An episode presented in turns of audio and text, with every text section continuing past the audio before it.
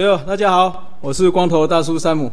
哦，那我们今天非常荣幸，那个我们三个目前都是跪着在访问，呼呼吸都准备好，呼吸都准备好了。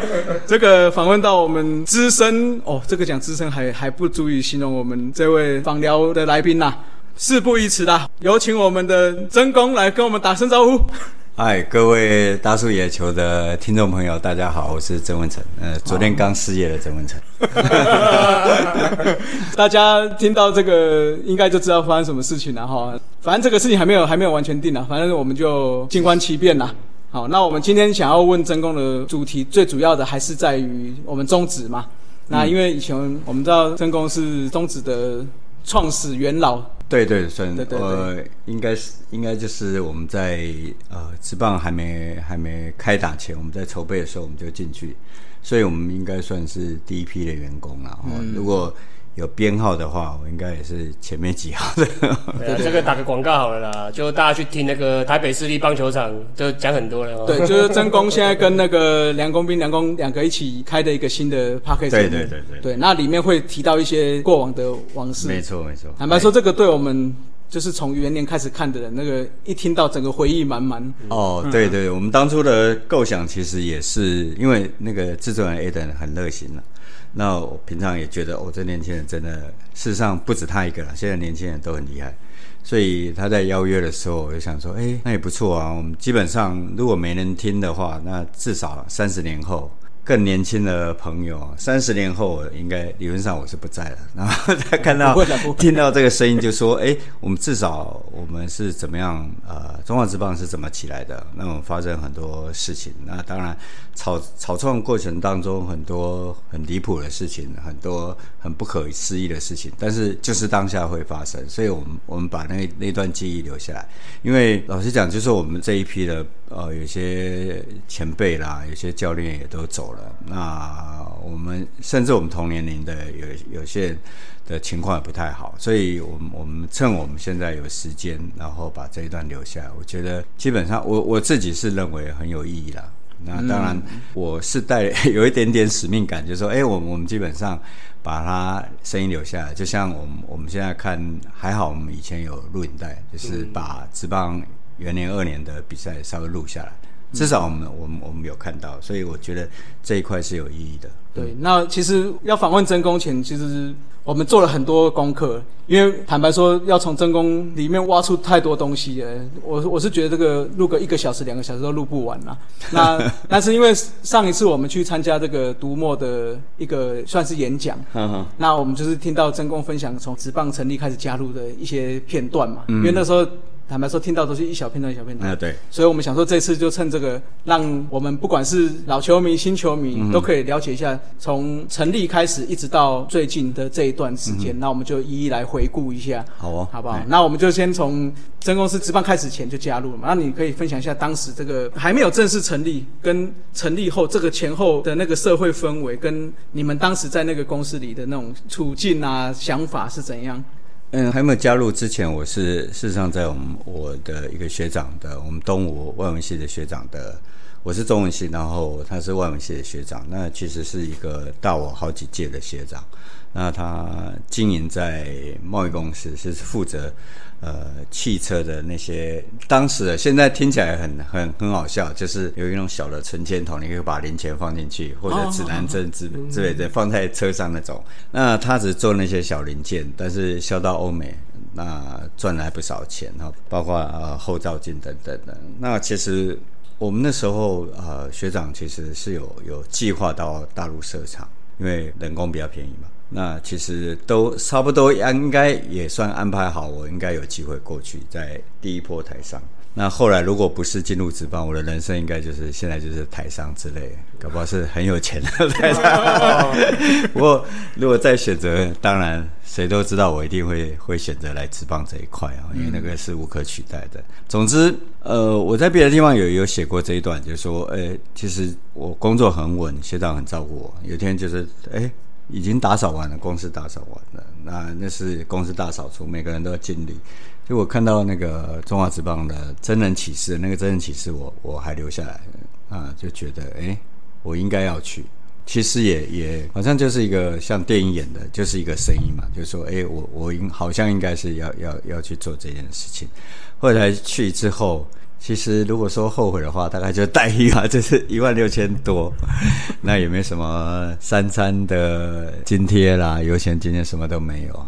但是我觉得应该是要做吧，那也不知道能做多久。老实讲，因为当时社会氛围其实是股市上万点。看起来气氛非常好，一万两千多点吧。但是社会是处在一个很动荡的，政治非常动荡的。那然后呃，李登辉刚起来，位置也不是很稳，那到处都在抗争哦。那那有草就有糖吃。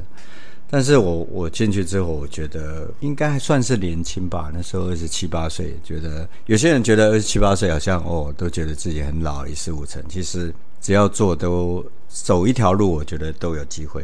那在这样情况之下，我去，我觉得哎，可能是二十七八岁还还算敢拼，就去了。那当下就其实是第一个没有人教啦，就说呃职业棒球到底是什么？我相信洪董很有热情，但是他也没有很具体的说职业棒球是是什么，他只知道找四个球队，那四个球队的教练，然后找公司，然后把它弄起来。那只知道这些人是专门负责打球的，然后有钱拿。嗯。可是跟河库台电有什么不一样？河库台电当时也是几乎都在打球，然后下午偶尔可能出去查个电表什么，但是他们几乎也都是在训练。但真正的什么叫职业棒球，其实大家不是那么清楚，所以才会边走边修正。那么我们也是，我们我们在写稿各方面采访，其实也是都靠自己摸索。但是我觉得我在呃台北市立棒球场 Parkes 讲，我觉得我到现在都还是觉得我们是在做革命了，就是说，哎，我们好像有闻到我们要创造些什么，但不具体。就是说，哎，我们在一起，我们那那那群的伙伴当中，各种的，像工兵是是长隆贸易，也都很优秀，有当高中老师。我们有个摄影还是自由车的国脚，然后我们另外一个摄影是中国时报，也算大师级的。那大家聚在一起，那我也讲过，我们我们四个采访里面还有个仁爱医院的医生，那这样子的组合放到现在的话是不可思议的。可是我们觉得说，哎，台湾有职业棒球，哎，这个很厉害，所以我们要参与这个很厉害的事情，所以就进来了。所以到现在为止，在等一九九零年三月十七号，这永远不会忘记的日子，在等那一天到来之前，那前段日子，我觉得是应该这一生都都很清楚的事情。就是说，你再回味那个片段都很清晰。就是啊，每天像我们现在在录音，我们处的这个办公室，啊，我们每天进去，大家聊的都是棒球。以前我在外面，在我们学长公司，或者我在大学的时候。聊棒球，你只要有一个人回你，你就觉得好高兴哇！这个人，这个人懂棒球诶，这个人也看棒球，因为那时候国际赛跟业余。可是，一整个办公室人都在聊棒球哇！我我今天碰到谁？然后洪平阳也到我们公司了，然后还有啊徐生明也到我们公司。那你知道，虽然大家年纪洪平阳甚至比我还小，可是你是觉得啊，明星来了，大家眼睛都会一亮，然后他就会这么近距离，那个是很梦幻的事情。所以我觉得。还蛮棒的啦，我觉得你你可能活七八十岁，那如果让你碰到一次，我觉得我是还蛮幸运的。所以那个时候就这样子筹备到三月十七，就准备要开打。对对对对。那那个时候就是一炮而红嘛。我知道元年的时候初期就是几乎场场是爆满。嗯哼哼。那总会觉得说这个全民疯棒球的这种时期，那个是怎么形成这样风潮？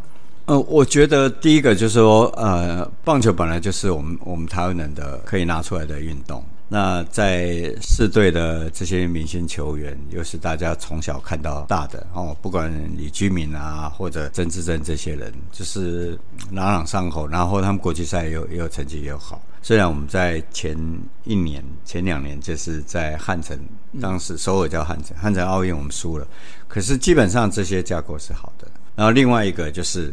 当时娱乐的取代性并不是有那么高，嗯，所以我觉得我们我们有机会。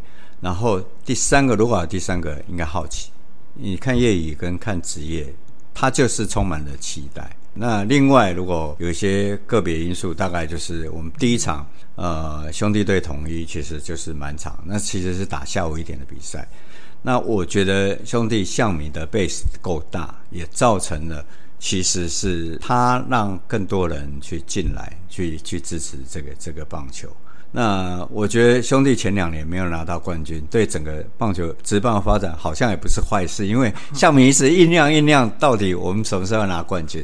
那以前呢，我我不知道现在的呃所谓像迷爪迷的的氛围是如此，以前是真的输越多越多人看，就是大家就疯狂的支持，所以这样的情况下，我觉得也也把整个资棒都炒热对，嗯，那我们就是这样一路看看到了。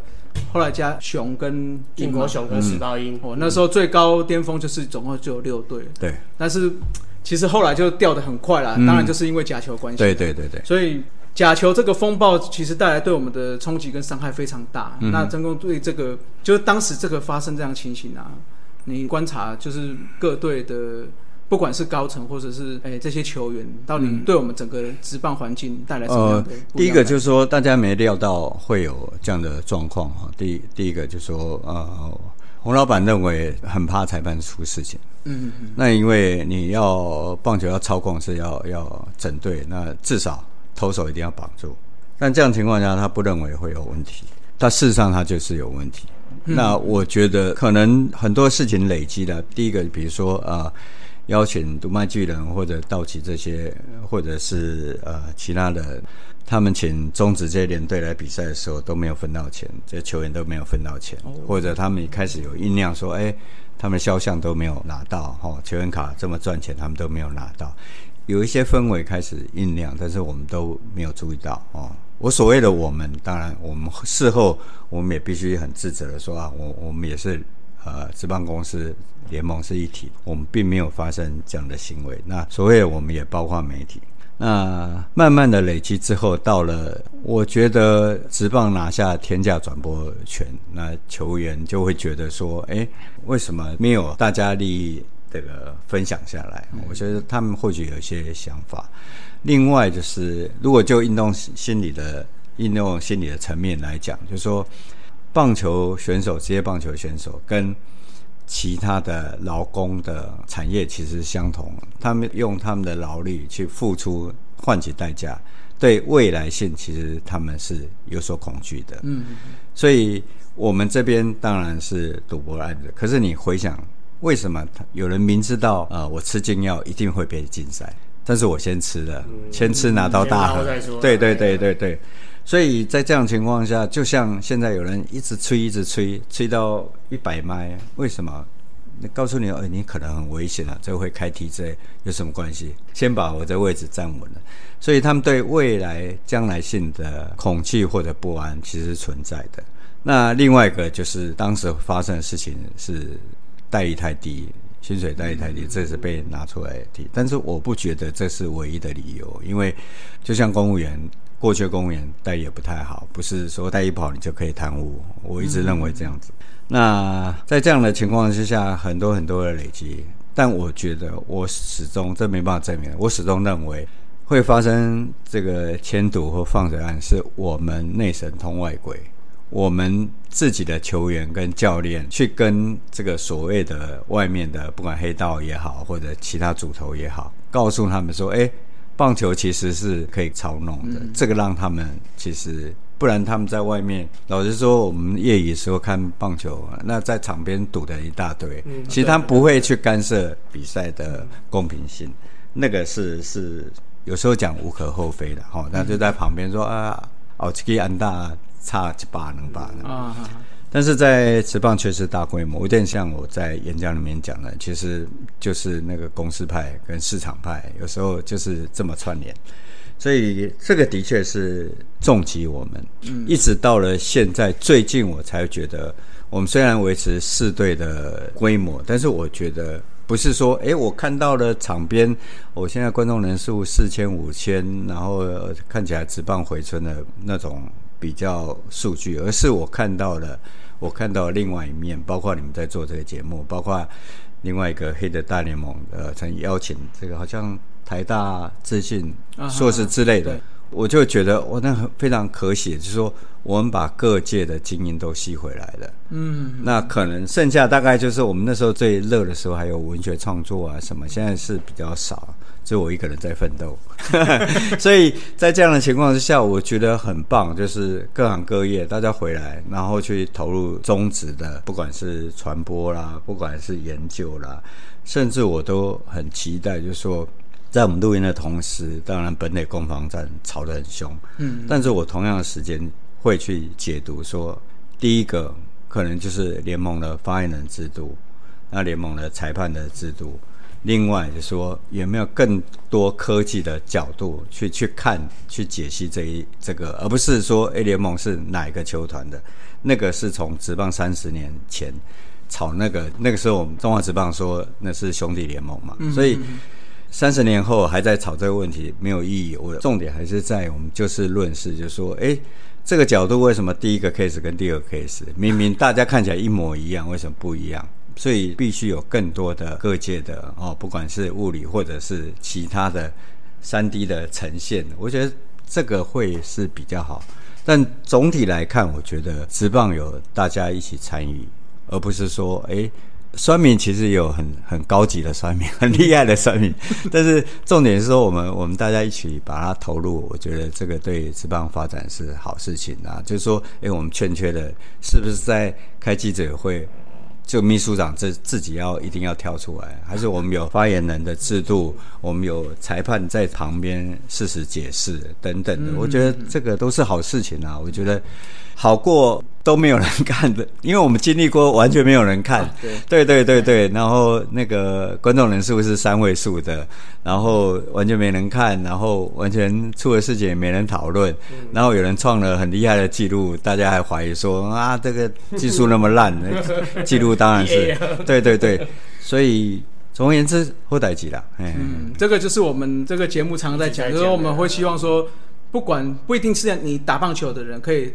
到这个行业，而是各行各业的可能是专家都可以来这个棒球圈子一起一起把这个地方壮大。对对对，更重要就是，其实我一直认为，就是说球团也好，呃，联盟也好，我们需要的是行销的专家。这个行销专家未必，我是认真讲，未必说啊，棒球一定很懂什么，可是他对运动产业这一块其实是他是懂的。所以我觉得在这样的情况之下。大家一起把这个，因为我们我们已经有第五队了嘛，那第六队我我不我本人是乐观的了，就说基本上我我们是一个很很健康的往前走的话，其实是需要更多的专家了。讲到这个针对哈，就不得不提那个时候假球爆发前或者是之后吧。就是突然就有呃第二个联盟的成立了，哦，那个时候最多的时候，全台湾总共有七诶十十一队，十一队，加四，对对对。那陈工认为这个新联盟成立，就当时的情况啦，新联盟成立的好处跟坏处，到底在这个职棒圈来讲有什么？新联盟成立是好处大于坏处，但是它不应该出在那个时间点。第一个，我们台湾应该是全世界唯一一个。同时，假球案跟两个联盟是同时出现在同一个时间点，所以对职棒的重击是非常大的。所以先有假球案，再有第二联盟。所以尤其第二联盟的运作是，我觉得是正常的，而且是应该的。先有中央集权，然后他们靠，因为他们引引进产业出来的，所以他们既然能够行销郭富城跟。金城武，他就有机会来行销他们是对的球员，他们是对的，嗯，然后用中央集权，但问题是出在放水之后，你才出现这个联盟，大家都对阿里西对于改给乔后的后啊，你让他爬马西隆安呢，所以我觉得是对他们很不利的。我们事后回想，当然在当时的所谓汉贼不两立的那个氛围，我我们在对对对，我们在中华职棒这一边不会看到对方的优点。但是我们时间一过，我们就站在比较高的位置来看这件事情，就觉得其实是他们有赢的机会，只是最后回归到棒球本质就是技术。哦，他们技术是，对对对对，整体的整体，对对对。你看二零零一年最轰动的世界杯，纳鲁安选选中几个？一个。嗯剩下都不是里外回来的，就是中像陈大峰那种里外全部都是中华职棒。嗯那一炮又红，红的就是中华职棒。对对对，所以回归到本质还是技术。然后当时你说那个十一队的那个年代，我们我们现在现在是有球员没地方打，那当时是有地方，但是那个球员不算球员。我那时候开玩笑说，哦，以前丢沙龙的话到做职棒了，因为那个技术差太远了哈，所以我觉得那个是对整个职棒发展是重击。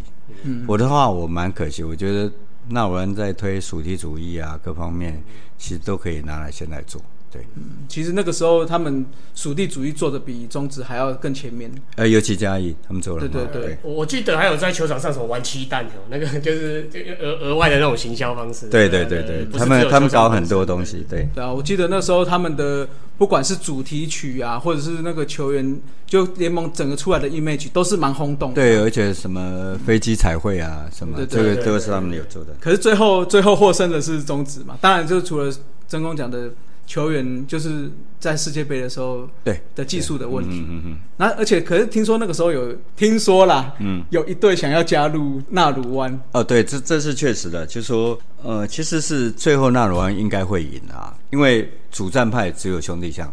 嗯，然后其他的其实真的耗太久了，然后大家兵困马疲啊，就是说大家都觉得哦，我卖卖个手机啊，然后发现我去你那边去纳鲁湾花的钱比较少，那一样叫做职棒，那为什么不过去？其实是对的，对对，所以差一点中华职棒其实是输的那一边。哦，对对对对，所以我们应该最后应该叫台湾大联盟，不是中华大联盟。但是，对啦，命运的安排有时候走向就是这样子嘛。对啊对对对对主要还是那个世界杯那一次吧。对，世界杯那一次，那阿甘是个关键嘛。那阿甘造成了风潮哦，使得新龙牛其实是有觉得，哎，呃，直棒是有机会从建国雄里面赔了钱，他可以赚回来。然后很多的很多的秘辛吧，在当时。但是你刚刚讲的其实是纳罗那边也有问题，纳罗那边森宝不想，哦他是想求和啦，他不是那么鹰派，所以双方各自有一些问题。嗯，就是各队有各队的想法了。对，回过头来讲来讲，就是说当时真的大家还蛮有钱的，都可以这样一直花，对对，一直一一样的对对，哦，这个消耗烧起来不止一亿哦。呃消耗战，就是总之大家都在等对方倒了，对。因为我听那次演讲，曾公有讲一个数字，就是对烧起来不是一年一亿这么简单的数字，这样。那不过这样子那一段时间，其实职棒算是蛮低迷的，对不对？就是、哦非常低迷对，那联盟都没有想过啊，休休啊，不打了。呃，联盟是比较被动啦，球团不玩才有联盟不玩哦，联盟不可能说哦，回归到这个正题上。对对对对，联盟不可能说球队凌驾在联盟之上。只是球队没有说不想玩嘛，因为都在烧钱，之后又正面形象又很差。呃，当时应该是处在一个呃，为什么后来这个中信金啊，大家都走了，其实就是正面形象他拿不到嘛。我花这么多钱，那大家都觉得，哎，那事实上是不是每一场比赛都在他觉得是很干净的，他也没有把握，所以最后干脆休休了。那联盟其实是被动的，但是联盟员工的当下的氛围是非常糟的啦。对对，所以都可能会瓦解掉。对对对，所以走过那一代的员工也好啦，走过那一代的媒体，其实对现今的中华职棒其实是蛮珍惜的。对，嗯，所以球迷也是要好好珍惜啊，因为就我们从原理上看，除了黑鹰这段时间跟这个两联盟恶斗低迷之后，又又出现了。虽然世界杯让把我们都拉起来了，嗯但是后来又出现了一连串连续对好几年嘛，对对对，就是黑我我。觉得，呃，你刚刚讲的是说，你第一次出事，你可以可以说，哎，你没你不知道，你没经验。可是出了最后五次吧，嗯嗯对连续哦。对对对，我认为我这边讲这边负责，中华职棒要负最大的责任。中华职棒联盟就说他没有办法痛下决心，就说该杀的杀，该该处理的处理，一直就是说，哎、啊，我就是等等事情表了才才那个。我觉得那个是到现在很多的球迷就碰到我说，哎、第一句话说：“你现在还在转球？”我说：“有有有。”他说：“哦，我都好久没看了。”我听到这种话，包括我有时候去去公所办事情呢，他说：“哦，我以前都看时报音。”我说：“哦那你应该还有一点，本来讲还有一点年纪，或者我我的文件还在他手里面，我就不太这样说。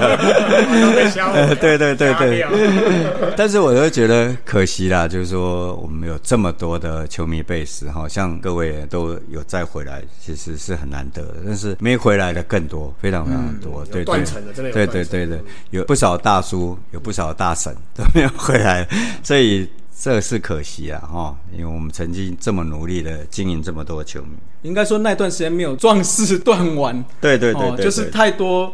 可是当下也很多误杀的，对不对？就是哦，对对，他们也一个想法嘛，就是说，包括我写李文生一样嘛，就是说他你你下过一次，就是真的你被蛇咬，你看到草绳都怕嘛，所以这个是一定的吧，所以也不能说李文生这个事情是怪罪谁，就是他处在那个当下，他自己不小心又处在那个当下那个氛围，所以他永远被消失，我觉得也是算时代悲剧啦。对这个这段的话，在真宫的新书《野球人生》里面有有写到了，因为那段其实《野球人生》里面讲了非常多的棒球人的故事。对对对哦，那有蛮多篇幅是我大同一的嘛。嗯，统一的最多啊，真功那时候说。那个对我还记得在演讲说，他都不敢问谁是统一师名。哎，这里这里，蛮多的啦，蛮多的啦。现在如果以 podcast 来算的话，你们同思米最多。对对对，其实我们也是来录蛮多的。podcast 的哦嗯因为思米我们比较温和，哦就是我们不会冲撞本垒之后要上去抗议。无啦，听每天正宫的节目内都有讲啊，跳一啊，就听同一次啊，是啊，是啊。我们也才那么一次而已啦，也才没那么一次。有没有脾气温的人生气起来都很可怕。对对对，狮子平常是在那边休息，你不要去拔它鬃毛，秃头不会好。好，那我们就刚才有讲到《野球人生》嘛，对不对？那个真宫其实也出了蛮多书的，这个《野球人生》是最新的。嗯，那你当时在写这个时候，你希望带给我们所有的这些，不管是球迷啊，或者是阅读者，希望给他们什么样的想法？其实这本书其实一开始并不是说，哎、我我有酝酿我要写一本书，我要找到一个嗯感动人的每一篇都要感动人的这个棒球野球人的故事，不是，我是一开始到处有时候哎、东写写一篇，西写一篇，最后把这些集结，那这些都是一些片段，然后比如说举侯一里的例子，只是他有一天我聊天，他说：“哎、我我阿公以前有在小学喂球，然后球队里面林华伟在里面，那突然我就很有画面，他阿公从日本回来，然后会喂球，所以就一句话去追这个故事。那包括讲金门王凯的故事，他接一百四十公里，那他认真了这么久，然后接到那个球，所以每一个人都是各自独立的。你像像各位一样，就说虽然不是实际的球员或者职棒的推动者，但各自他是独立，他有各自的故事。所以我们初次见面，但是我也可以想象说，哎，你们从以前也许年轻的时候看中华职棒，看到现在秃头了，所以他这个过程当 只有我了。这个过程当中也充满了人的味道。我一直觉得棒球是人组成的，人有七情六欲。对对对，为什么总教会被赶出去？一定是他前一次有些酝酿嘛。所以人是有七情六欲的。场外人更是如此。你看这个这一场棒球，跟我看这场棒球，我们两个同时对这场棒球的记忆其实是不同的。十年后我忘了一干二净，可是你记得清清楚楚。为什么？因为你可能在那场比赛你看到什么，或者你这场比赛得到什么。所以我觉得回过来都是人啊。那我现在酝酿的是，可能各位也有看过，我陆陆续续续在发表就是总教练的文章。那写了谢长恩，写了吴富连，下一篇是赵世强。我尝试的把所有总教练关于人的部分，人的七情六欲。如果我只是写说，哎，吴富连带兵几胜几败，谢长恩带兵几胜几败，那你们去看维基就好了。哦，维基上面非常清楚。那重点还是他在这个过程当中，他在想什么？他这个人在决策的过程当中，或者是他经历了有些事是他后悔的。在当下他觉得 OK 啊，后来是有后悔的，所以我觉得应该还是蛮值得写的。嗯，未来真宫的新著就是以这个方向。对，那另外一本应该就是其他各行各业跟棒球连接，有哦导演，有公司 CEO，那还有理财专家，他们跟棒球的连接。其实棒球是反映人生，这大家都知道。但棒球在很多的情况之下，其实共同的，它可以成为一个商场上的策略，或者你在执行工作上面，棒球可以带给你很多东西，对不对？目前都在进行啊。那在录音的当下，有 Fox 这个可能要解散的传闻嘛？嗯，对。我相信我们听众有很多年轻人，他是想要投入这个运动相关媒体，嗯，或者是说这种产业。那真公不知道给这些年轻人有没有什么建议或想法？Fox 这件事情当然是非常大的震撼的消息了哈。那当然，如果这个节目播出的时候，可能就更确定了。基本上，我觉得对台湾体育是一个很大的伤害。那老外其实在商言商，他看数。字不好看，拍拍屁股就走了啊！甚至我觉得，因为他现在呃是迪士尼接收嘛，对，呃讲难听点，迪士尼因为武汉肺炎一个月少掉门票，其实 Fox 可以撑好多年。所以在这样情况，可是他他数字就是数字，他觉得不好看，他就收了。这也是我们我们台湾体育上面很大的震撼，就是说我们没有办法足以支撑，就是说，哎，让人家觉得说，哎，在台湾从事体育媒体是赚钱的，是有将来性的，这是一个。第二个就是说，Fox 也花了不少时间在，比如说七月泥泥垒啊，七月排球这些，这些如果 Fox 没做了哈，那其实我觉得是比较可惜的哈，基层。那第三个就是你刚刚讲的，越来越多的，我们现在练运动管理啦，或者新闻相关的电视台是他们相当程度的认为是可以投入了，有热情的，但是少了电视台就是少了很多人年轻人可以进来的管道。那我觉得现在年轻人其实是创意是非常天马行空的，所以少了这些年轻的这个心血进来，我觉得整体来看都是比较负面的。对对，所以未来当中，除非有新媒体能够呃及时的取代，否则的话，未来 cable 这一块其实是看起来是比较走向悲观的啦。嗯嗯，因为现在坦白说，像这种 YouTube，甚至我看我们是 Podcast，那像那种 OTT 这种崛起了之后，确实传统媒体好像就不怎么吃香了。对，而且对我们今天主题中华职棒也是不利的。虽然 Fox 没有在转中华职棒，但是如果你电视台越来越少的话，其实中华职棒可以溢价的空间其实就降低。嗯，那这样情况之下，因为这是很大的收入嘛，那接着下来他回过头要给球员薪水就更少。嗯，球员薪水一旦少，那基层要投入的，尤其东部的，我们看现在原住民其实比例非常高嘛。那这些年轻好手想要再进来的意愿就降低了，所以这个都是恶性循环。对，这个是比较不好循环了。不过有我们这些 podcast 在撑，希望可以继续撑过这个这个寒冬啦。不要那么心虚，好不好？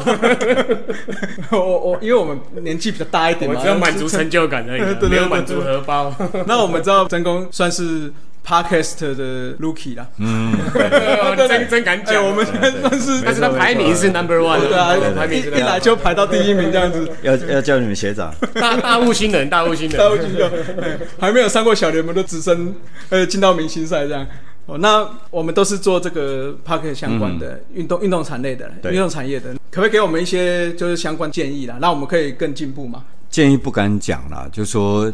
第一个，我觉得人家常讲提也提嘛，就是说，哎，你的受众在哪里嘛？所以我觉得你的目标群如果就是中华之棒这些老球迷，大家一起回忆美好的时光，我觉得这一块当然是 OK 的啦。我觉得中华之棒有太多太多的故事可以讲。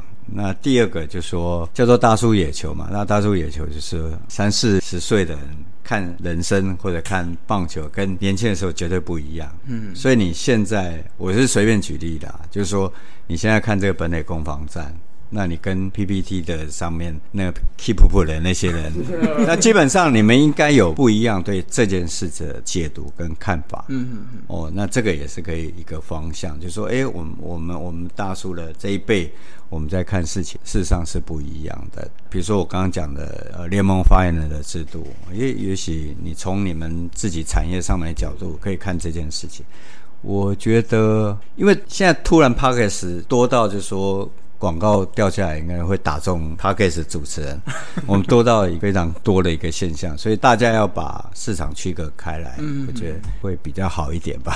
当然，当然，这个我们一直都是在做好我们自己想要做的对对对。部分呐。我们还是希望很多年轻的朋友或对棒球有兴趣，或甚至体育有兴趣的人，可以多进入这个对对对这个产业，因为坦白说，越多人做，大家会越重视这个项目。对对，有比如说光 YouTube 来讲棒球这一块，我发现哦，最近也是很多的哈，嗯嗯嗯，百花齐鸣了，这样都是好事情，因为每个人看事情的角度都不一样，我觉得这是好事情嘛。嗯嗯，对，所以就希望我们各大节目都可以收听长虹啦，对不对？那我们今天非常谢谢真公上我们的节目后，让我们受益良多啦。这不个知识醍醐灌顶，这样，而且让我们回忆到哦非常多以前这个宗旨的事情。对啊，嗯对啊，对啊。对，那我们未来还是我们希望能够多一点题目，到时候再邀请真公上我们节目来好好一起聊。好好，好，没问题。那再次谢谢真公，谢谢，谢谢谢。谢谢大家收听大叔野球五四三，也欢迎大家上 FB 搜寻大叔野球五四三，加入我们一起讨论台湾野球。也希望大家上 Apple Podcast 专区给我们五颗星留言，让大家一起来拉赛，一起嘴炮。大家下次再见，拜拜。